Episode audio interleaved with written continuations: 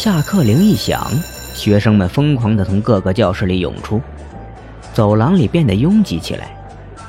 大学的课间就是这个样子，往往上一节课的教室与下一节课的教室隔着十万八千里，如果不加快脚步，很可能莫名其妙地错过点名的时间。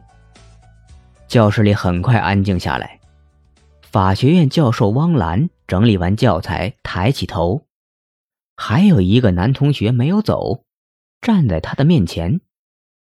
那同学脸型方正。棱角分明，眼睛里炯炯有神，好像有话要说。王兰笑了：“怎么，段子阳，今天一个人来蹭课啊？你的好朋友方墨没有跟你一起啊？”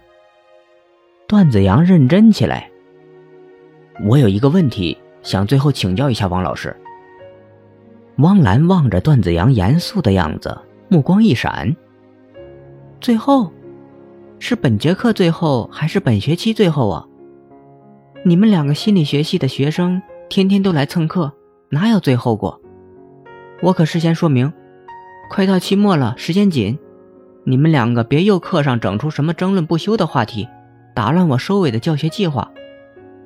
段子阳咳咳声音说：“嗯我记得老师之前曾经说过一个典型案例，一个法医杀人后伪装成精神病人。”逃脱了法律的制裁，我想知道，为什么我们明明知道那个人有罪，却局限于证据而束手无策呢？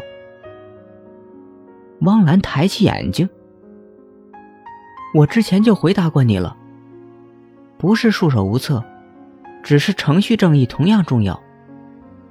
我知道，你们心理学系有一种深度催眠的手法，可以让一个人坦白曾经做过的一切事情。但在法律上，这种行为是不被认可的。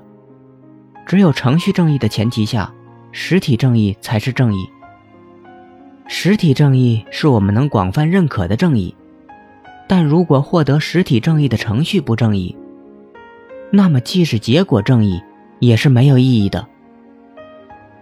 由于我国传统文化上有杀人偿命这种一报还一报根深蒂固的思想，所以很多人无法接受。相对于国外法律体系健全的国家，这种观念普及的就很好。